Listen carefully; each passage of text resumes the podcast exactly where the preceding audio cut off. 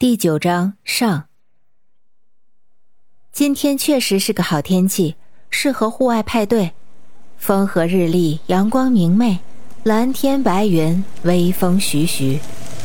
小苏驾车来到了派对现场，将车依次停好，打开车门，搀扶王冰冰下去。一起跟来的还有浓妆艳抹的王百合，她一下车就成为了众人关注的焦点。模特般的身材和莲步轻移的步伐，吸引了在场男士的眼球。哎，你们来了，这里坐。熊军急忙搬来软凳，在王冰冰身边放下。哇，好多人啊！王冰冰感叹道：“都是朋友和朋友的朋友，相互交流学习。就是像你们这样的美女太少了。”吕乐在边上嬉皮笑脸的招待，递上饮品。你就是个开心果，整天油嘴滑舌、油腔滑调，没句正经。王冰冰大笑，接过饮料。王百合可完全不需要招待，早就有男人围在她身边递酒问安。那正是移民顾问李宏源，两人还聊得十分投缘，咨询着各种不同的移民政策和破解方案。这么说，你还是学生签证？不过完全不用担心，我有的是办法。李宏源拍着胸脯，得意洋洋的对王百合说道：“是吗？那回头我要好好请教请教您，详细怎么一个操作法和收费标准。”王百合端着酒杯，微微一笑，眼神里流露出老练的挑眉传情。李宏源礼貌地递上了名片，整了整眼镜，盯着王百合婀娜的身材，淡定的说道：“越早开始计划，把握就越大。”早点过来找我，我不收你费用。不收费？那可不行。不过先谢谢了。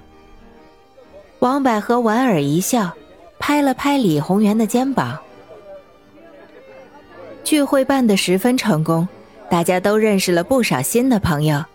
特别是陈凯，在房地产中介阿仁的帮助下，在市中心租下了一个便宜的店面。准备按照自己的商业计划书开廉价首饰店，在新西兰的华人圈子很小，千万别得罪人。抬头不见低头见，说不定就是你好友的朋友，早晚再见面。国内某城市僻静郊外的一处大别墅里，一个中年男子正站在窗前，望着远处的雾霾，郁闷的吐着青烟。一个身穿黑西装的助理手持一堆资料，快步如飞的跑了进来。周董终于知道嫂子的下落了。此男子立刻转身，将烟头随地一扔，焦急的问道：“什么情况？”这是相关资料。原来嫂子报了一个旅行团去了新西兰。助理递上一份资料，有关旅行团的名单以及出入境记录。这位周董拿了资料，在沙发上一坐。皱眉瞪眼的认真研究起来。国内已经找了一个月了，一点消息都没有。原来这次嫂子她逃出了国，害得我们找的好苦啊！助理摇头说道。周董将资料在地上一丢，满脸懊恼，起身喊道：“把赵毅找来，公司里的事情先交给他处理。你跟我一起去新西兰。”周董，我觉得。赵副董事长不可信。助理靠近周董，在他耳边小声说道：“我当然知道他不可信，等这次回来，再想办法对付他。我再联系一下澳大利亚的弟弟周世民，让他先去新西兰安顿好。”周董低头一想，转身说道：“知道了，马上去办，还有签证。”嗯，好。越快越好，辛苦你了，老见谅。周董打开抽屉，将自己的护照扔了过去。哎，周董客气了，为周董办事，赴汤蹈火，在所不辞。劳建亮拿了护照，快速的转身离去。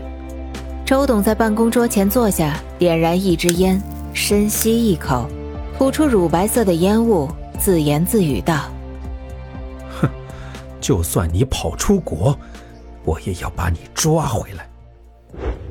奥克兰中区的合租房里，小苏一如既往的早起，坐在客厅里，见张妮妮衣着正装夺门而出，立刻起身和她一同出门，借口是给朋友送早点。同路去咖啡店打包咖啡和三明治，在这些日子的早出同行下，两人有事儿没事儿的闲聊几句，渐渐的也熟悉了起来，说话不再拘谨，闲聊的主题也顺其自然。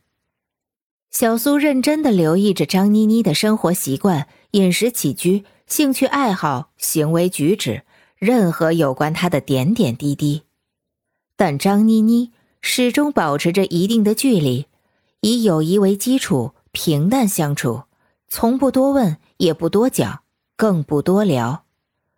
这使得小苏对神秘的张妮妮更加提起了兴趣。奥克兰王子码头，两人并肩而行，微风徐徐，阳光明媚，蓝天白云，海鸟盘旋。小苏终于忍不住问道。你每天都这么无聊，喝喝咖啡，看看大海，不打算学习深造或者工作赚钱吗？张妮妮望着小苏严肃的表情，收起了笑容，眺望大海，沉默不语。你是不是有什么事情啊？我能帮忙吗？小苏见妮妮情绪低落，追问道。妮妮转头微微一笑，无奈的说道：“啊，谢谢。”每个人都有自己的坎坷，只能靠自己。我希望你快快乐乐，早日完成学业，前途似锦。啊！小苏一脸茫然。你不是要给朋友送早餐吗？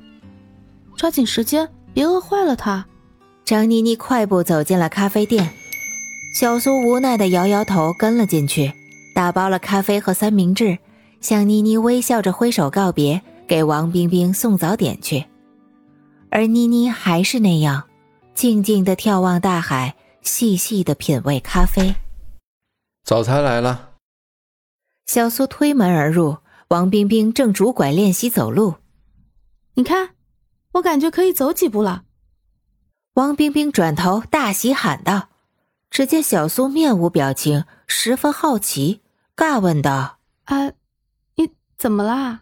没事儿，你吃早点吧。看你恢复的很快，我很高兴。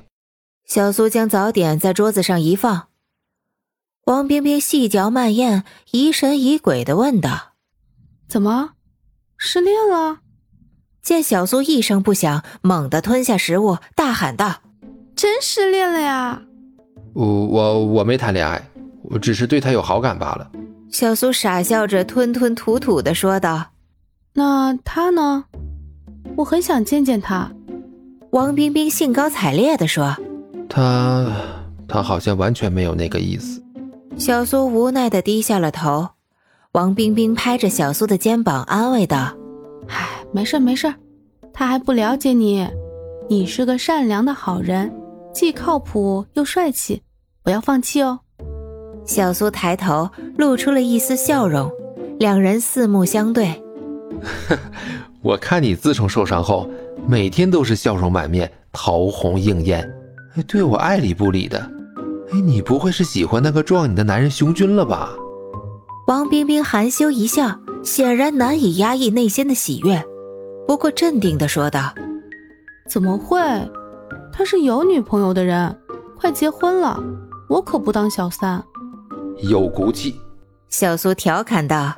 哎，不过上次聚会可听说他们两个快失业了，如果那样就没有达标的收入，担保配偶团聚移民了，他女朋友可没法过来了。